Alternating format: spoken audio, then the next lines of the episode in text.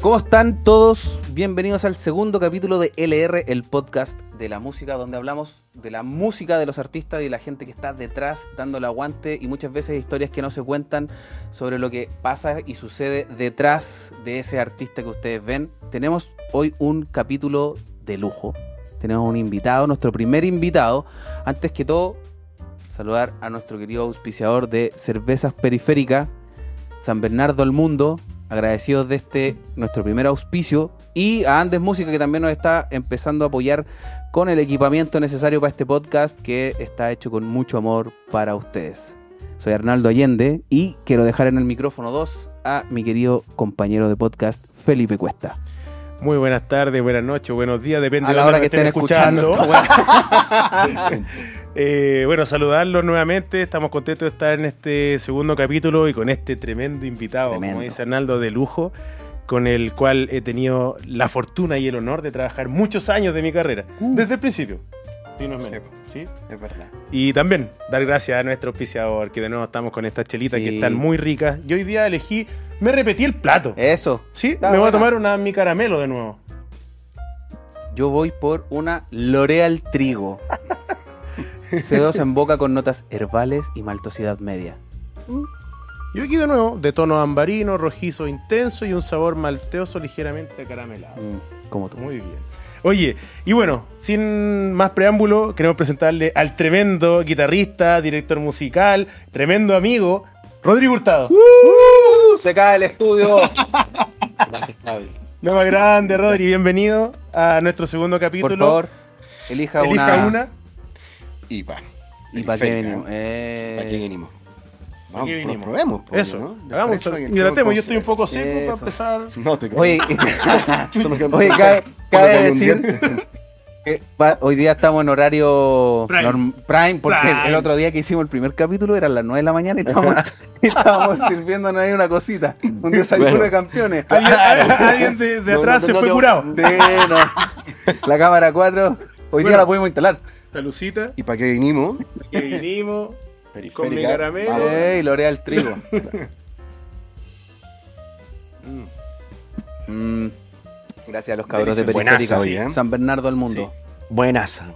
Tremendo auspiciador.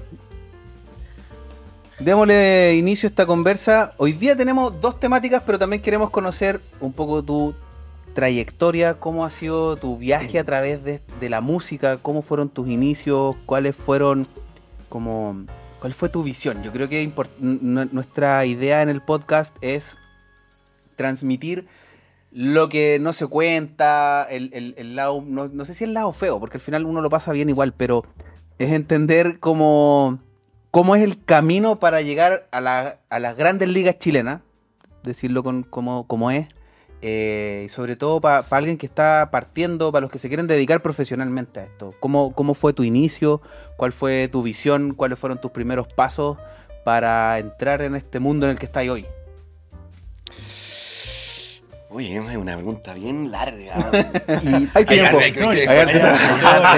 Pero claro, sí. básicamente, ¿qué te gatilló o qué fue lo que picó el bichito para que tú fueras músico? O sea, yo creo que.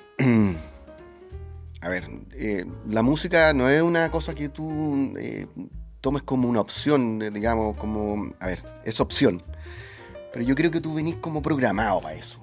Claro, es un gusto que viene dentro. Adquirido. Ya lo ¿cachai? cachaste al tiro. Sí.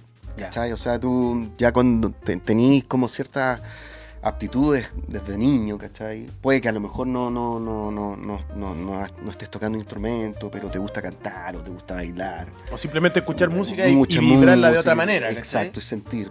Y, y desde ese punto de vista, eh, ya tú te, te- Yo creo que a todos nos pasa, pero ya desde muy chico uno viene escuchando cosas distintas a otras personas que no escuchan, que no escuchan lo que tú escucháis. Claro.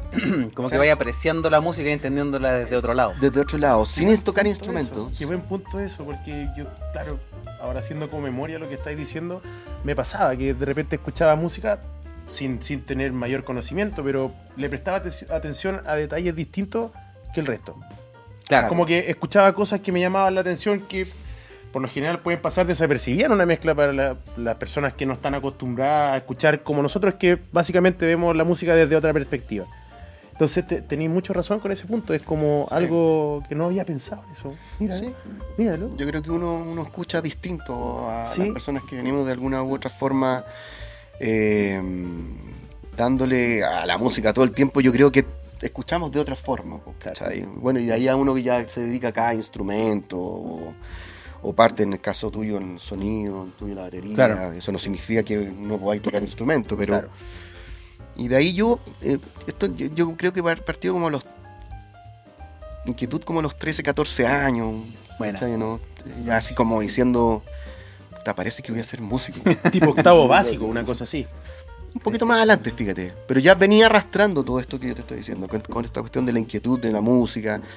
Me metían a estudiar guitarra clásica, no era lo que yo, lo que yo estaba buscando, ¿cachai? Bueno, yo soy de región, soy de Temuco.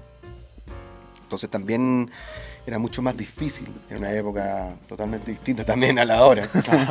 La tecnología. No, y también era más era difícil otra. llegar a Santiago o hacerlo más como más a menudo, por así decirlo. Claro, o sea, Santiago siempre, eh, si aún hay gente que te dice Santiago todavía sigue siendo, porque lo es, Sí. Digamos, el centro de todo lo que es la cultura eh, y de donde tú puedes manejar todo hacia el mundo. No estoy diciendo que no existan posibilidades para otros lados, pero no, Claro. pero sigue siéndolo. Claro. ¿Cachai? Así que alguien el otro día me decía, pero ¿cómo puedo hacerlo? Porque yo soy de región. Tenés que estar ahí que para agarrar un la- nombre. que ir para Claro. Claro, llegáis a la capital, hacía un nombre y ya te podía expandir como con una con un algo ya en el bolsillo, por así decirlo. Sí, pues Claro. sí, sí. No sé dónde escuché una vez que dijeron, Dios está en todos lados, pero atiende en Santiago. O sea, al final, acá está pasando todo, es imposible. O sea, qué ganas de que en regiones pasara por, por la calidad de vida, pero yo No, creo que increíble. Pero lo mismo hace que sea que regiones es regiones. O sea, si tuviera la, la misma afluencia público, el mismo movimiento, sería Santiago. Con todas sus desventajas y, y perdería un poquito la identidad de regiones. Claro. Que tiene otro, otro ritmo, otro estilo de vida. Entonces, Santiago pasan las cosas porque también es una vorágine de. Vas Está pasando todo, Porque claro, podía abarcar muchas muchas áreas, digamos. Podía hacer demasiadas cosas en la música o en la parte técnica. Como que hay muchas más oportunidades de trabajo, creo Sí. yo. Es que está en la universidad, está el trabajo, Claro. está todo. Claro. Todo, digamos, lo que se mueve de manera profesional está acá, ¿cachai? ¿no? Claro, y la carrera de música tampoco es que esté como en todo Chile. O sea, si tú eres del, no- del sur, te vayas a Concepción a estudiar. O, Ah, claro. o a Valdivia, que está la escuela de sonido.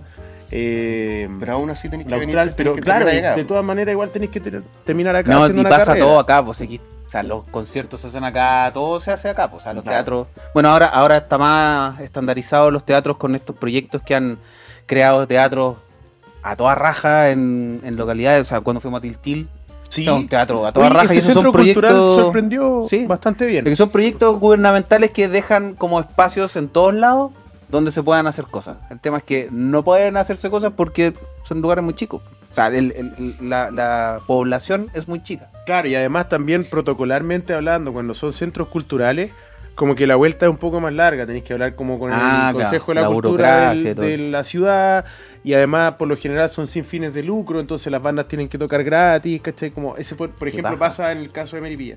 Hicieron un teatro muy bonito, el Ignacio Serrano, que está al frente de la, de- de la plaza, que básicamente lo rehicieron, ¿cachai?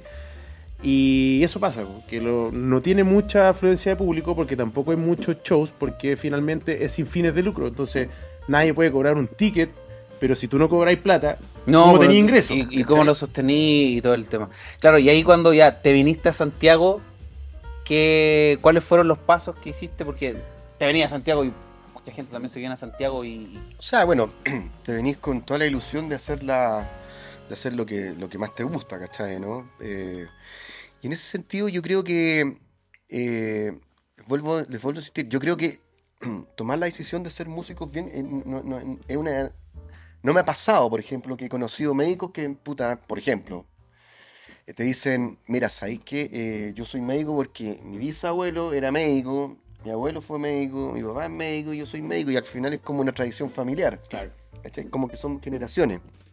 En los músicos pasa también lo mismo. En mi familia no hay músicos, soy el primero. Pero, pero es primera vez- pero es muy raro que, o no, por lo menos yo nunca he tenido la oportunidad de que, no, la verdad es que me obligaron a ser músico. No, No, no, no, no, no, no. Claro. ¿No viste ese caso? Nunca, nunca me he encontrado. No, la verdad. ¿Y por qué tocáis así? No, es que me obligaron a ser músico. Claro. Yo quería ser médico. Claro. Por ejemplo, Claro, claro, no, tampoco viste un caso así. ¿Cachai? Entonces, eh, el tomar la decisión de ser músico es una decisión bien bien tomada, bien, a- bien, bien, bien de raíz, Claro. ¿cachai? O sea, es bien seria. Y además yo creo que yo involucra mucho, muchos sentimientos como familiares también. Eh, Claro, ese es un po, tema. Culturalmente hablando, eh, vivir del arte en Chile es algo siempre como... Hoy en día no es tanto como antes, pero sé como artista es como que te miran como otra cosa, ¿cachai? Siempre. No, pero es complejo porque eh, yo creo que no- nosotros somos privilegiados en. Totalmente. ¿Cachai? ¿no? O sea, estar en el medio profesional que es muy chiquito, en nuestro eh, partiendo de que yo tengo una visión de la de, de lo que es el- el- cuando hablan de industria en Chile, yo no encuentro que en, en Chile existe in- industria, ¿cachai? Entonces, muy precario todo. Claro. Entonces, Como para hacerlo, para que se llame industria. Claro, por lo que ustedes estaban comentando recién, puta, una industria mueve cosas. La Claro. industria genera trabajo, genera recursos, eh, capital, eh, la gente consume. En Chile no, no tenemos eso, No. ¿cachai? No tenemos esa, esa- ese movimiento como lo puede tener Argentina o Brasil.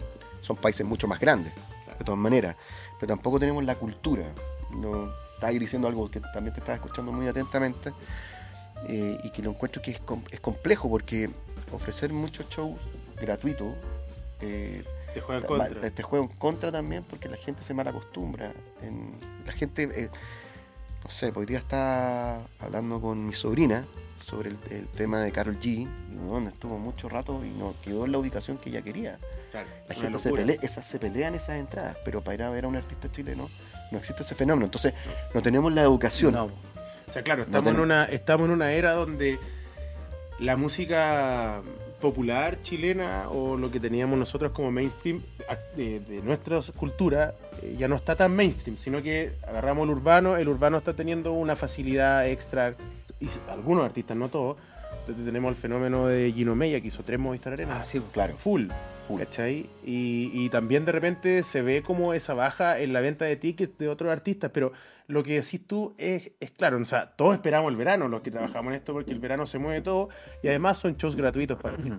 Por lo general, esa cantidad de shows gratuitos es a lo largo de Chile, no tanto en Santiago, que es donde pasan más cosas. O sea, los lanzamientos de los discos de los artistas chilenos se hacen en Santiago y se replica algo en Concepción, ponte tú. Y después así la gira y todo, pero eh, como el lanzamiento en sí siempre sucede en Santiago. ¿cachai? Los eventos gratuitos no son tan populares en Santiago, sino más bien No. para regiones. Pero el punto es, claro, si alguien de La Serena puede decir, oh, yo puedo ir a Viña o a Santiago a ver el lanzamiento de tal artista, voy, ah, no, pues, viene el verano y lo veo gratis. ¿Cachai? Ah, claro, Entonces- claro, claro. Entonces, por lo general, eh, eh, tenéis un muy buen punto eh, así, porque nos perjudica y nos favorece. ¿Cachai? Pero ya es parte de, lo que pasa en, en nuestra industria, por así decirlo. ¿Cachai? Claro. O sea, lo que pasa es que eh, los que trabajamos es, es- es provechoso, pero para quien hace música es muy complejo. Totalmente. sumamente complejo. Sumamente entonces, complejo. entonces, desde ese punto de vista, eh, no es sano. Claro. Pero bueno, es un tema re largo eso, porque en No, realidad claro, que podríamos abordar No, en, una mesa cae- redonda ah, más adelante. Caemos que- en el fondar, caemos en un montón de, Claro. de, Claro. de- de buenas intenciones. De buenas intenciones, que claro, Finalmente no, pero- no- no construyen un. Claro, finalmente. Pero yo sí lo que rescato es que a pesar de que tengamos todo este como circuito, todos los artistas están preparando un show bonito para poder replicar en todos los escenarios alrededor del país. Y como que en el fondo darle esa sensación a cada uno, independientemente sea un festival municipal o todo, de poder hacer un bonito show para que toda la gente disfrute por igual a lo largo del país. Eso lo he visto harto. Claro. A pesar de que las condiciones técnicas en, en algunas ciudades son mucho más precarias que en otras, pero igual se intenta y, y la gente igual tiene las ganas de que, la- de que su comuna disfrute de un espectáculo bien hecho. Claro. O sea, se ha profesionalizado más, Tal cual. ¿cachai? ¿no? Tal O sea, cual. de todas maneras, o sea, si tú hablas ya, ha sido súper exponencial, ¿ah? Claro. y eso está bueno, eso está bueno, pero, pero, pero sigue siendo a pulso del, del artista. Sí.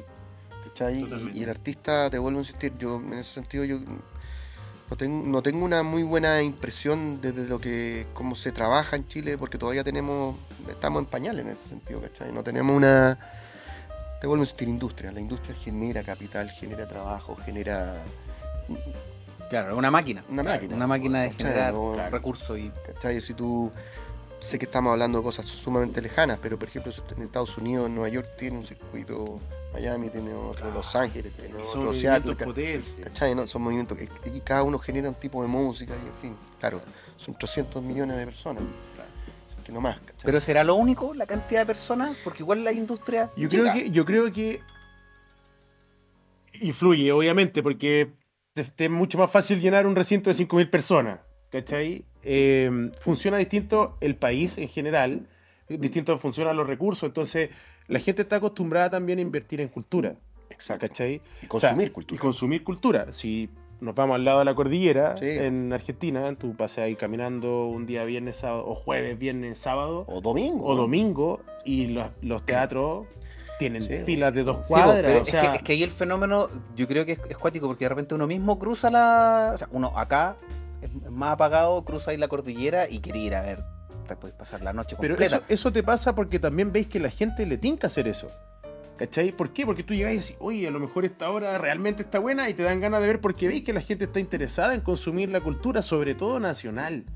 ¿Cachai? Claro, sí, sí, sí. sí, sí, lo que pasa es que te vuelvo a insistir, tiene que ver con educación, tiene que ver con un montón de cosas que, que finalmente aquí en Chile no tenemos, ¿cachai? Claro. A nosotros nos, nosotros estamos criados de alguna manera para hacer, eh, tener éxito en ciertas cosas, Claro. las cosas empresariales, weón, Sí, como de, de mucha profesión, pero eh, no sé, yo tengo la sensación de que en Argentina en la canasta familiar debe estar el ítem entretención, aquí en Chile no existe. Totalmente. Pero entretención no igual salida al mall.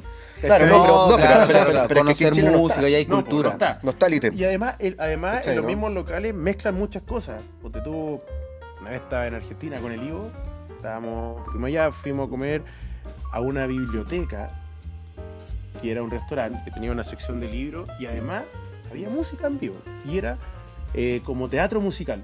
Entonces había música y intérpretes, actores, ¿cachai? Entonces era una weá muy chora, o sea, comía ahí ahí con ese espectáculo en una biblioteca, entonces Era el una- panorama era sí. súper entretenido, ¿cachai? Claro. Entonces no tenemos algo así o, o en, tantas cantidades, o no tenemos la costumbre de decir un día domingo, oye, vam- vamos a ver teatro. ¿Cachai? Que me encantaría que, que tuviésemos esa cultura, porque funcionaríamos todas las áreas de la cultura de una manera distinta. Tendríamos industria. Sí, ¿Cachai? Es por eso te digo. Y eso ocurre en toda Argentina, ¿eh? porque es un fenómeno, uno piensa que es Buenos Aires, Claro, pero tú te puedes ir a la ciudad más chica de Argentina ¿eh? No, claro. y la rompe, claro. la rompe. O sea, yo hemos compartido en partes que tú decís, esto Y tan repleto. Tan sí, repleto, sí, repleto. ¿cachai? Y tú decís, No, y hasta hoy en día que están para la cagada. Igual hay Nunca, nunca, hubo parado. una baja. Nunca hubo una baja en la afluencia de, de gente. Claro, ellos consumen eso. Sí, Sí. Claro, es difícil, es difícil porque hay que cambiar la idiosincrasia. claro. Es que claro, por eso tiene que ver ya más con la educación, tiene que ver con, con cómo están acostumbrados ellos a consumir. Claro. ¿cachai? ¿no? Y, y cómo a- a- asumen de alguna u otra manera esta parte que tiene que ver con la entretención. La entretención, lo que tú dices, no, no significa ir al mall, significa ir a consumir música, y no solamente música, ir a consumir pintura, ir a consumir escultura, ir a consumir cine, Claro. ir a consumir Y- danza, en Y fin, es poesía, y es en fin. importante eso, porque además tení una vivencia distinta. Creo que todas las partes de las artes entregan. O sea, nosotros trabajando entregamos parte de, de nuestra esencia o de, de- de nosotros mismos, emociones. eh, muchas cosas que eso tú lo podés recibir siendo público o siendo espectador de una obra o lo que sea. Y eso como compartirlo con el núcleo familiar creo que es un momento bien único, ¿cachai? Claro. Y ahí es, es, es cuático porque entendiendo que estamos en un país donde no se da, es, dif- es difícil que se dé eh, para ser músico. Que se dio, en tu O sea- caso, ¿cuál fue cuál fue como ese... como- no, aquí esta weá me mató, fue, no sé, vos tuviste una guitarra, siempre tuviste como estimulado a ir explorando instrumentos, A mí, fue... a mí me costó un poco porque mi, fam- eh, mi familia no, no, no era muy, digamos, proclive a que yo fuese músico. Eh, si bien había una guitarra acústica, eh, con el cual yo, ahí yo me tuve que en cierta medida tratar de imaginar cosas, que era, yo creo que es una parte bonita de esa parte de mi vida porque eh, como no estaba internet, no, No, no, no había nada de eso, entonces tú tenías que imaginarte cómo sonaban Claro, cosas, ¿cachai? Te- entonces tenías que ser mucho más creativo ¿Y, y, y allá tuviste clases, tuviste... O sea, ¿cuán- Ah, eh, ¿Cuánto estuve- pasó desde que agarraste la guitarra y, y- y ya convenciste a tu viejo que te, te No, pusiera pasó, un profe? pa- pas- pasó buen rato. O sea, pa- al principio tuve profesores, pero era como, como ah, bueno, Ya, el, niño quiere estudiar, Ya. en fin, y todo eso, pero no, no. A ver no. cuánto O sea, le no- te creyeron, no te creyeron de claro. primera, como- Sí, sí. Ah, eh, Te apoyaron, pero viendo qué pasa. Puta, no sé, pues, me metían en natación, o en tenis, en fútbol, bueno, entonces no había problema con eso, ¿cachai? ¿no? Pero, y con música tampoco hubo problema, pero cuando decidí, digamos, puta, yo quiero hacer esto, ahí sí hubo problema. ¿Y eso qué edad fue? Eso fue como a los 16, 17 años. Ya cuando no- tenías que decidir cuál iba a ser el Sí. camino. Ya, ya. ¿Partiste estudiando en Temuco o te Partí- viniste a Santiago? No. Partí estudiando en Temuco, pero estudié otra cosa, porque ellos querían que yo estudiara mm, en. diera en ese momento era la prueba de aptitud académica. Eh, diera la prueba, eh, me fue mal, así que estudié administración de empresas. Salí como administrador de empresas, y eso ya fue a los 20 años, ¿cachai, no? Y de ahí me dijeron, bueno, ahora yo me puedo ir a estudiar música, me dijeron, no, pero ¿por qué no te metí a una universidad tradicional? A estudiar música. No, a No. estudiar otra cosa. Ah. Así que quedé en ingeniería. La- en, la ¿Y universidad, seguiste? en la universidad, en la ¿Hiciste universidad, caso? en la Universidad de la Frontera, en Temuco. Igual sacaste un buen puntaje para entrar a la ingeniería. No tan bueno, pero, pero entré. Ya. No tan bueno, pero me, me dio para entrar. No voy a entrar. Entonces no, entré en el primer lugar. Pero, eh, sí, pero entré. eh, y, y ahí estuve como dos, dos años y medio. Si Es que no tres, no, no, tengo muy, no lo recuerdo muy bien. Pero ahí ya, ya dije. Ah, pero Brigio, o sea, hiciste el camino. Hiciste el Claro. camino, peleaste el camino de, de Claro, le hiciste y- caso y- a los viejos. Claro, y- y en- pero- Demostraste pero- tus capacidades para poder estar. de alguna u otra forma sí. Y, pero en ese, o sea, en ese intertanto, en estos años que estoy hablando, finalmente yo igual seguía tocando de manera autodidacta. Claro, nunca lo dejaste de lado, sino que No, no, no, para nada. la música no, siempre, siempre, no, siempre, siempre, siempre la guitarra al lado, siempre admirando mucho. Ten- tengo anécdotas bien, bien, bien graciosas porque recuerdo que cuando era, esto lo, lo- eh, lo he contado varias veces a mis amigos, pero eh, y ustedes a lo mejor lo saben, pues, pero, pero cuando Pero estaba estudiaba- considerándonos amigos. no, no, no, no. A los amigos de verdad que- ya se lo he contado. No, no, pero, eh, pero no, es- no es nada, nada personal, pero es que tiene que ver con que yo, yo soy de alma muy rockera, weón, porque nací del rock, weón, de la época. Claro, es tu generación, tu generación, claro. Mucho rock and roll, ¿cachai? ¿no? Entonces, mucha guitarra, weón. eh, pero me empezó a pasar que eh, con el tiempo em, eh, empecé a escuchar, por ejemplo, no sé, pues, weón, Luis Miguel. La música, la armonía y todo eso me llamaba mucho la atención porque hace muy buena música, muy buenos arreglos, muy buen arreglo, y empecé a descubrir el Wind and Fire, weón, empecé a descubrir mucha otra música, pero tenía que escucharla escondida de mis amigos. Porque, Por el bullying. ¿cachai, no? Porque, claro, efectivamente, eh, yo escuchaba escuchaba ahí distinto. cabeceando, escuchaba Claro, Miguel así. yo, yo- ¡Oh! yo- escucháis distinto, por lo que te digo. Eh, tú escucháis distinto, ¿cachai, no? Uno escucha Claro. distinto, po, weón. Totalmente. Entonces, ¿por, por qué esa armonía suena de esta forma? Y ya, ya te salís de los acordes que son quintas, weón, de así, Claro. que empezáis a desarmar cosas. Te das cuenta que la música es, es mucho más. No estoy diciendo que el rock no, no, no sea poco, pero, Claro. pero es mucho, va mucho más allá. Y, y incluso eso me, me- hoy día me dice que, que finalmente cuando la gente me dice ¿qué, qué, qué música te gusta, qué música escucháis, puta, Claro. no, no escucho de todo, estoy a ser bien sincero, pero escucho harta música Claro. Y distinta. Claro, sea, claro. desde Sí, pero es que música fue- urbana, claro. jazz fusión, jazz, weón. Claro, Una, una cosa es tu rock, weón, playlist mezcla- y otra cosa es que podáis escuchar un disco de alguien que te muestre. "Oye, hago- Ay, Yo creo que tenemos. no, no, que pero no, pero que escucháis, no, pero como dos me- facetas. pero, ¿cachai, no? Porque tú, una es como la del gusto propio, que es lo que uno escuchó de chico, como tu guía musical, sabiendo que trabajando esto nosotros tenemos que tener un conocimiento amplio. Porque estamos en un país que una industria reducida donde tú no podís, lo que No, hablábamos claro. en el capítulo anterior, tú no podís encasillarte en un estilo, tenés que ser un camaleón. Un camaleón. ¿Cachai? Onda, en el fondo, si te llevan a tocar con una banda de glam, vaya a tener tu sonido glam. Si vaya a tocar en una banda de hip hop, vaya a tener tu sonido de hip hop. ¿Cachai? Si vaya a tocar en una banda de pop, vaya a tener tu sonido y tu ejecución popera. ¿Cachai? Que en el fondo van a tener tu sello como músico o como ingeniero o como baterista, pero está complementándose con lo que está pasando eh, musicalmente hablando, estéticamente hablando, con el artista. ¿Cachai? Entonces, por ahí va el que tú escuchas mucha música, como dice, no escucho de todo, pero escucho mucha música, que también hace sentido a tu nutrición eh, musical para poder explayarte en tu trabajo. Sí, pero. Eh, O- encuentro o que tenés mucha razón, así- pero también lo también lo mucho. como- Ah, perfecto. También lo disfruto mucho. Disfruto mucho escuchar música distinta. Eh, de repente me pego un disco de A, B, C, en fin. Pero, eh, de hecho, de repente cuando la gente escu- escucha más música de mi época, como que, como que me siento medio como incómodo porque eh, no desconociendo esa época, sino que es como que Es raro. ya, ya fue ya, Claro. ¿no? por decirlo de alguna Claro, forma. como que vais, vais siguiendo, la evolución eso. de la misma. Exacto, es una, es una cosa. Ahora, también no es que no escucho música anti- antigua o de esa época, pero, pero, pero básicamente lo que me pasa a mí personalmente es que va como evolucionando con la Claro. época, ¿cachai? Las sonoridades. Disfruto mucho de la estética, disfruto mucho de la de los colores de la música.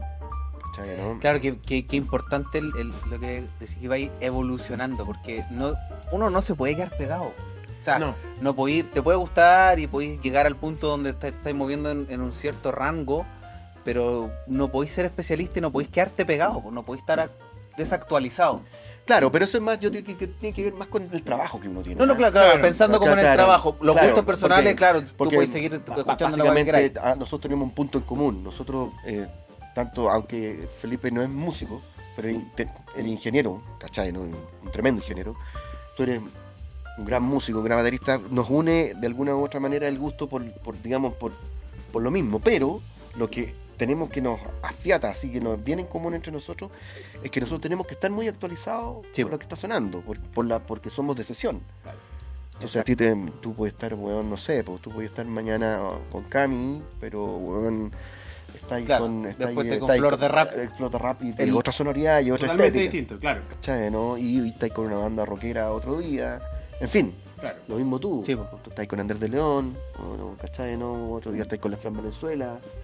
Exacto. Y a mí lo mismo, con Miriam, o puedo estar con Polimá, ¿cachai? ¿no? En fin, Claro. son cosas que son distintas, ¿cachai? ¿no? Claro. Y tenéis que darle un tratamiento distinto. Entonces yo creo que el estar actualizado nosotros en la música es... Lo bueno es que nos gusta, Claro. pero es un deber. Claro. Claro, claro, claro. Es un Es deber. es parte de lo que hay que hacer. Si querías hacer lo que estáis haciendo, weón, No, totalmente. ¿cachai? ¿no? totalmente. Entonces yo creo que, eh, o sea, yo creo que un, un gran consejo para aquí, o sea, yo lo que, como músico, yo soy músico de sesión.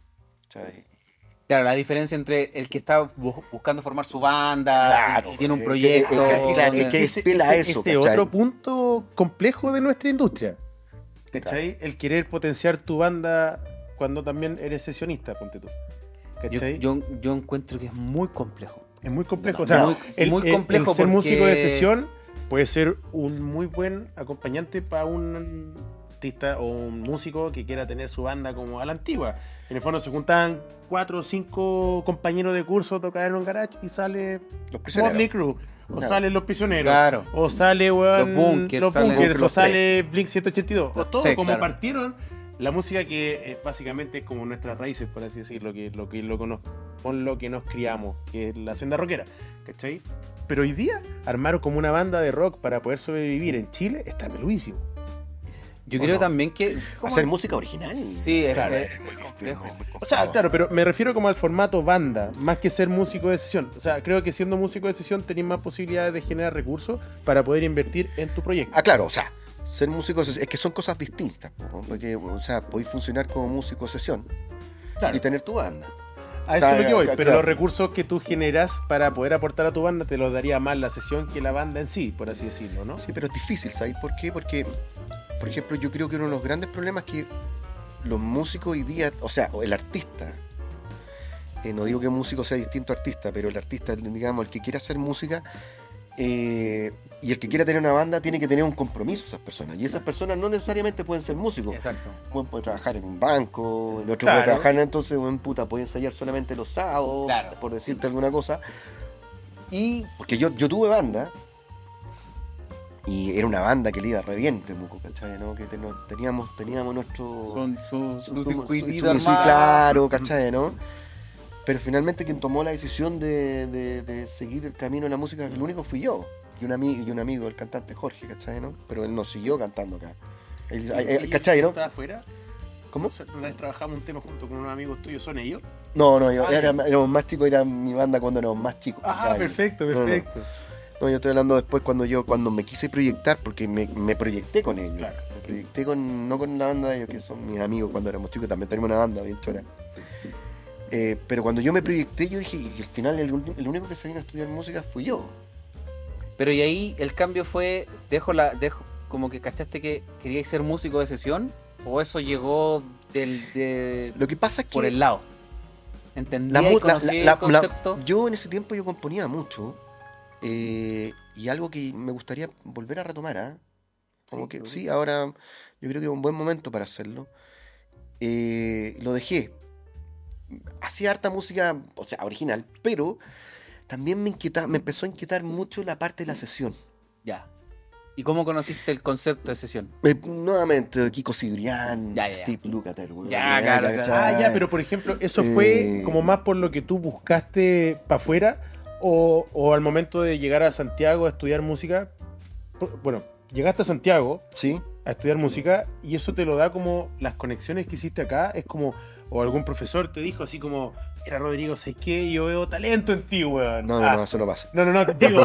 No sé, sé, pero es como una esos así. O, algún, pro- o algún profesor que te decía así como, puta, el camino puede ser este. O, o quién te mostró, o, o bajo qué circunstancias tú llegaste a ser músico de sesión.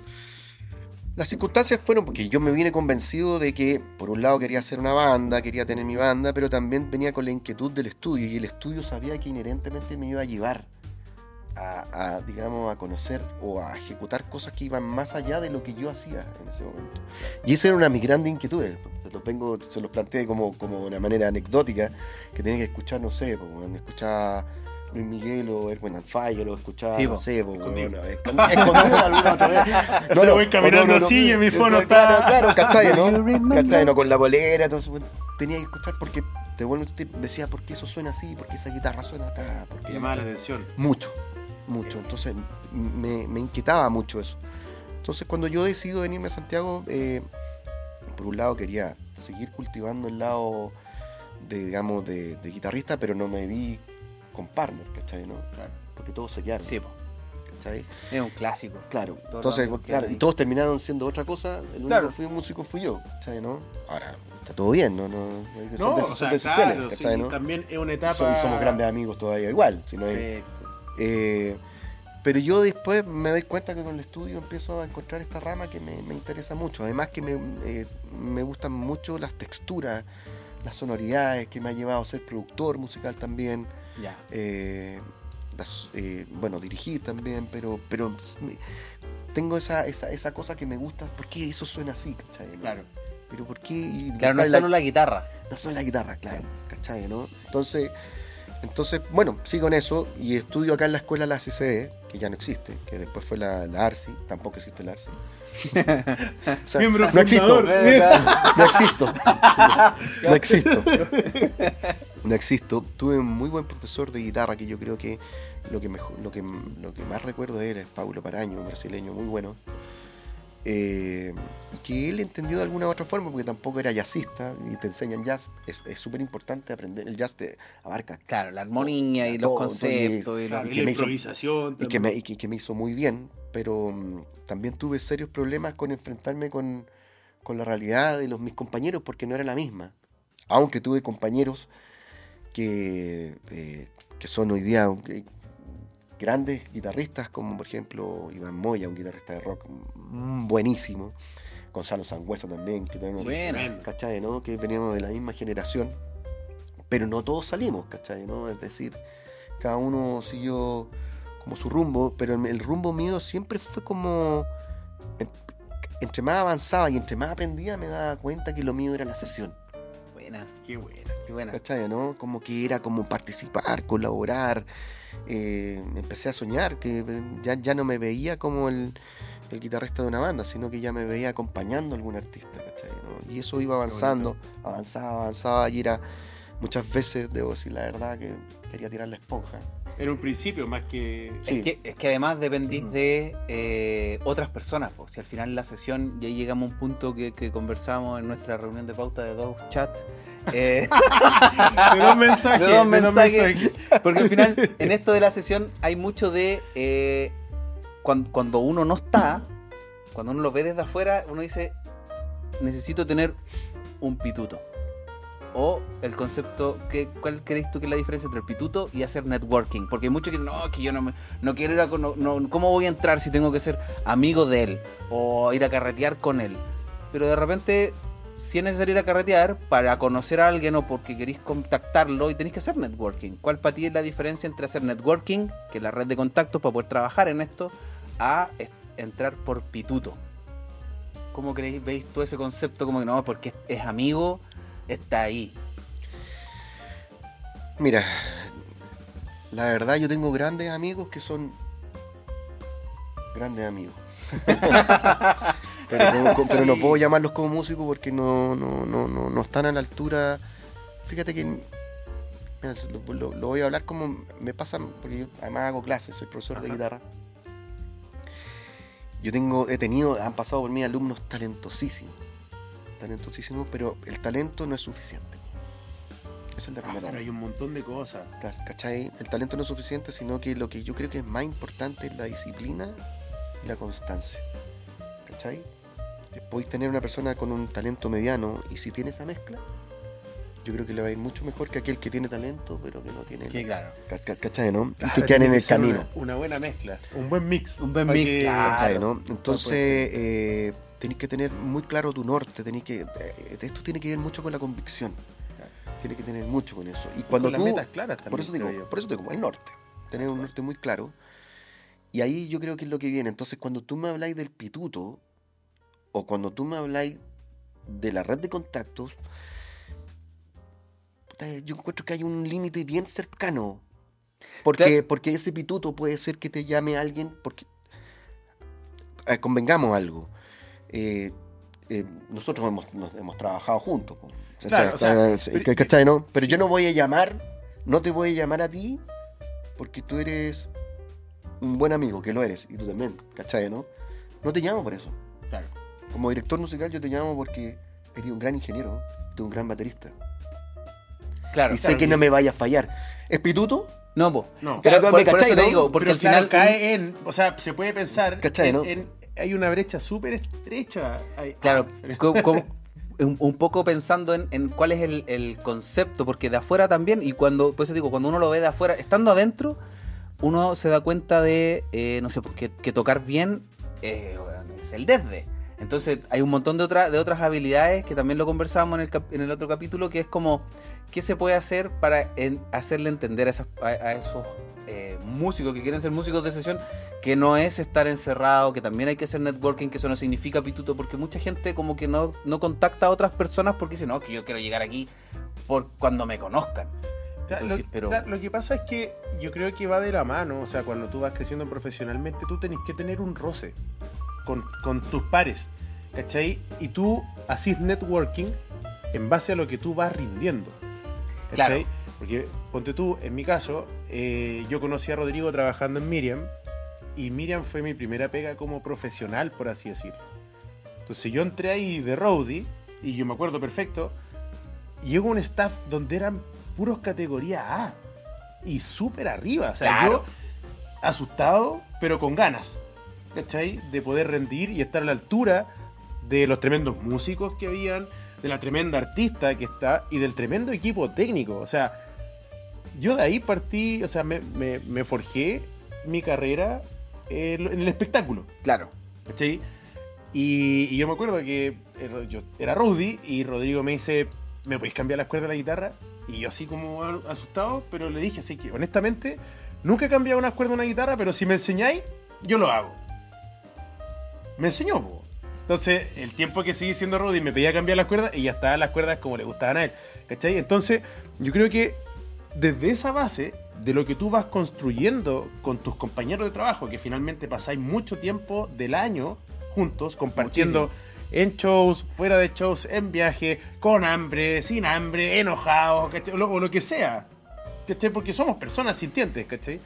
Todo eso te va derivando a, a algo que se construye y da frutos. Por Claro. ejemplo, no sé, po, yo me salí de Miriam en el año 2016 y hasta el día de hoy seguimos trabajando juntos en distintos proyectos. ¿Por qué?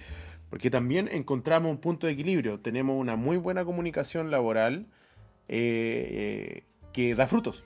¿cachai? Claro, claro. claro, Entonces, yo creo que el networking parte de ahí, de cómo tú te desenvuelves con las habilidades que tú decís, que básicamente tener talento para hacer tu trabajo es una cosa, pero eso va acompañado de un montón de factores. Yo he visto muchas personas como ingenieros o roadies o lo que sea, que son talentosísimos, pero son mal genios o, o no, no avanzan. Claro, hay no- un no trato humano Claro, también. no hay habilidades blandas. ¿cachai? Entonces, Claro. ese tipo de cosas también te restan al momento de decidir trabajar con alguien. No, este bueno, es súper bueno, pero no pasa nada, no hay onda.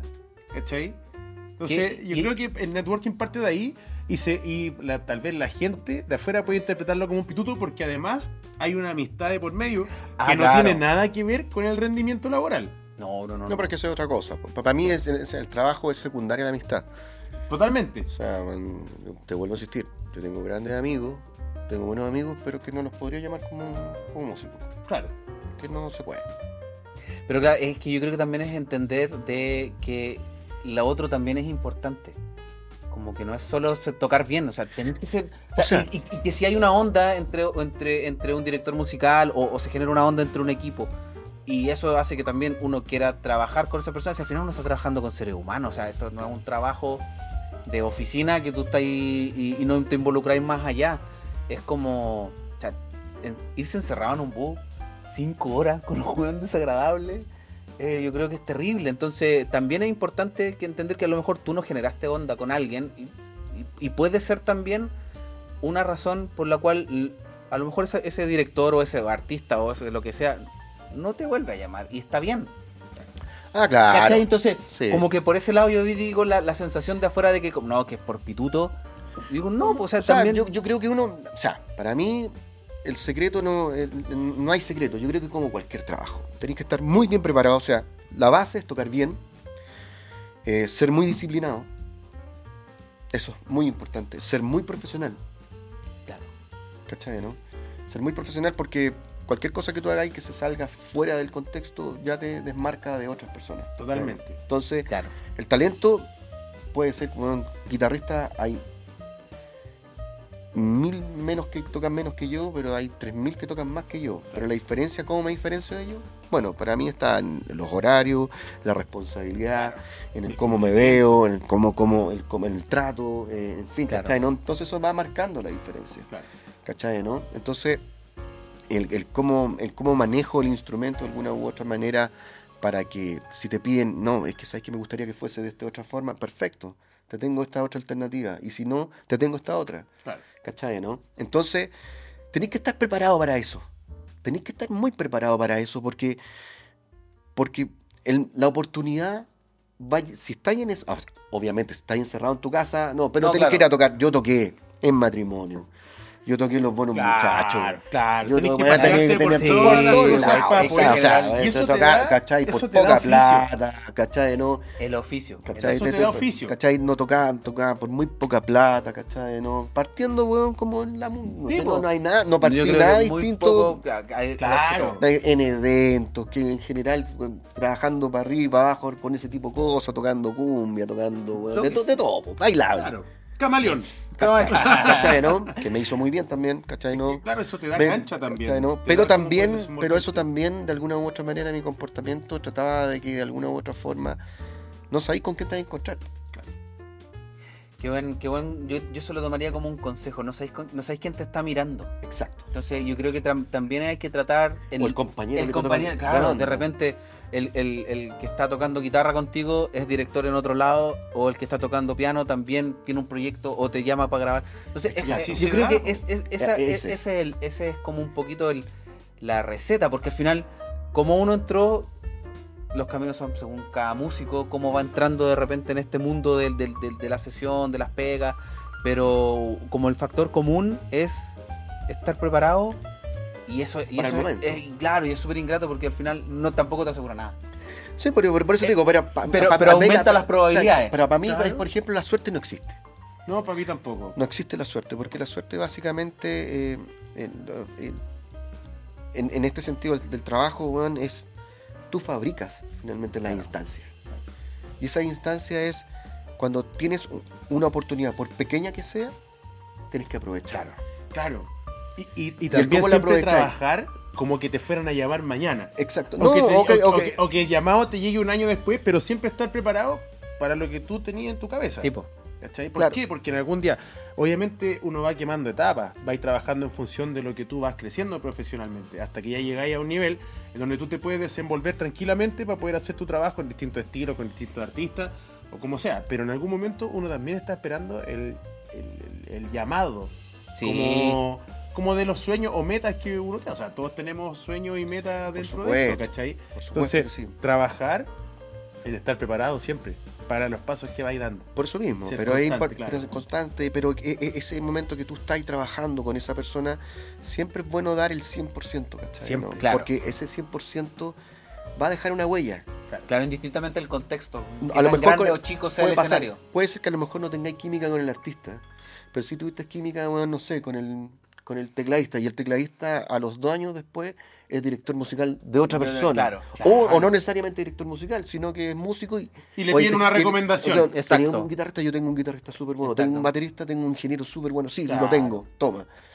Por eso, yo te digo que la amistad en ese sentido, si bien la amistad es importante, ahí yo dejaría como la parte del pituto, que como que se enreda un poco, y les vuelvo a insistir, eh, aunque somos buenos amigos, yo no, cuando yo he trabajado con ustedes y yo he tenido la oportunidad de llamarlos a ustedes, ¿cachai? yo no los llamo porque somos grandes amigos. Claro. ¿cachai? Ese Claro. es, ese es el efecto eh. colateral para mí, ¿cachai? ¿no? Los llamo porque sé que no me van a fallar y son muy buenos músicos, Claro. ¿cachai? Y tú un muy buen ingeniero, entonces no me despreocupo. Claro. Y ahí viene un camarín im- impresionante. Claro, Y, se, y, se van y también se va conociendo gente nueva y va adquiriendo, entonces, Claro. Por eso te digo, no, no es tan fácil. El, el- claro que, se- como decís tú, se malinterpreta el pituto, pero cuando tú ya tenías un equipo de trabajo que funciona bien, obviamente lo vaya a querer replicar Y- en y- Ahí está la proyecto, segura, sí, pero, pero, es una cosa. Un director, Natural. un director técnico de una selección, ¿tú, Claro. tú crees que llama a cualquier weón? Claro, amigo, físico? porque- No, no, llama a un weón que sabe que tiene la Sí, po. confianza que el weón va a sacar adelante el equipo, ¿cachai? O sea, y son, y son, y son puestos de confianza, ¿cachai? ¿no? O sea, eh, tú no vayas a recomendar a alguien sabiendo que esa persona. me puede fallar. Exacto. po. Porque al recomendar, con- tú estás poniendo un voto de confianza en la persona. Exactamente. Y el artista o, o el músico o quien te pidió ese, esa recomendación también está confiando en ti. Por ende, está tu nombre si. Exa- eh, Entonces, por eso te digo, la palabra pituto como que me.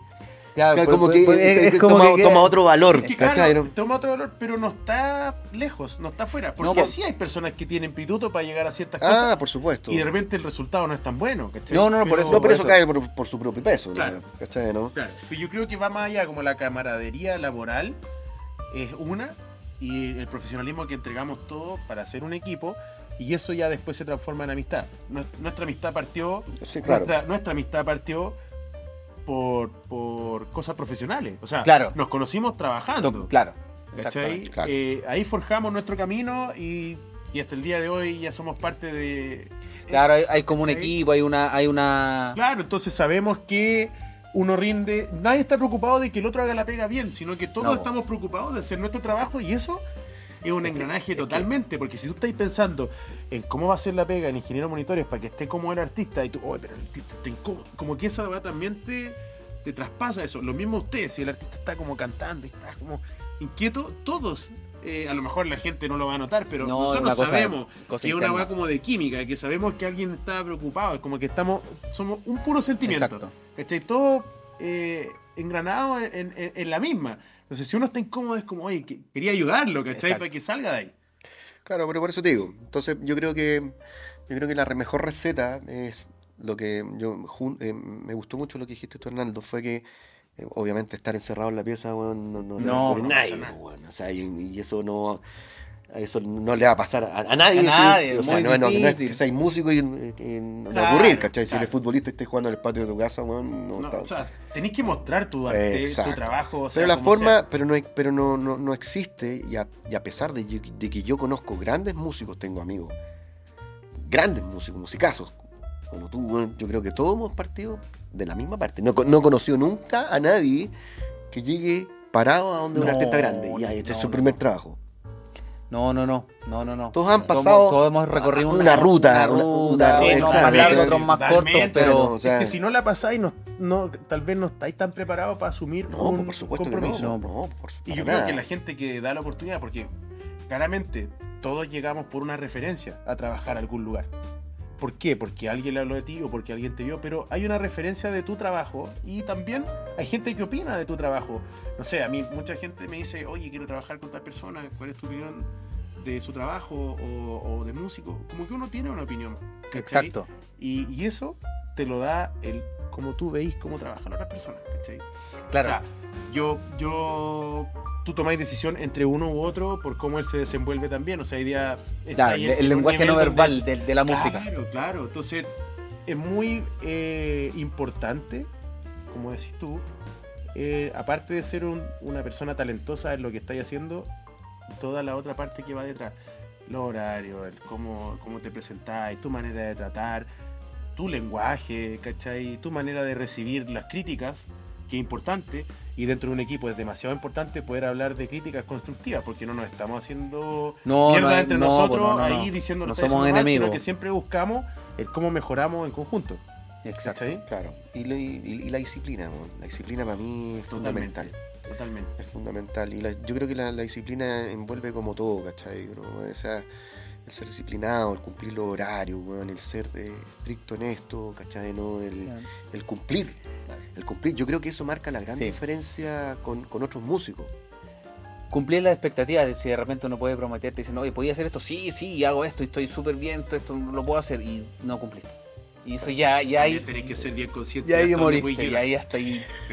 No, pero es que no, yo creo que. De repente no- uno se empuja, pero también Pero- Es que tú te empujáis sabiendo tus capacidades también. No te empujáis a algo que sabéis que. O sea, si te llaman mañana para decir, oye, ¿queréis ser el reemplazo de Mike Portnoy? es como tú decís, Claro, sí, sería mi sueño, pero no... no- o, pero tú decís, puta, ¿sabes qué? En verdad, o sea, estoy poniendo un ejemplo súper. ¿Cachai? Que en el fondo, si luego dice, bueno, en dos meses, la sí. Pero de un día para otro No, es como tenéis pues, claro. que conectar con todo. Es como, si es una meta que realmente no te sentís preparado para poder hacerla, prepárate o siempre esté listo para que te pueda Claro. tocar.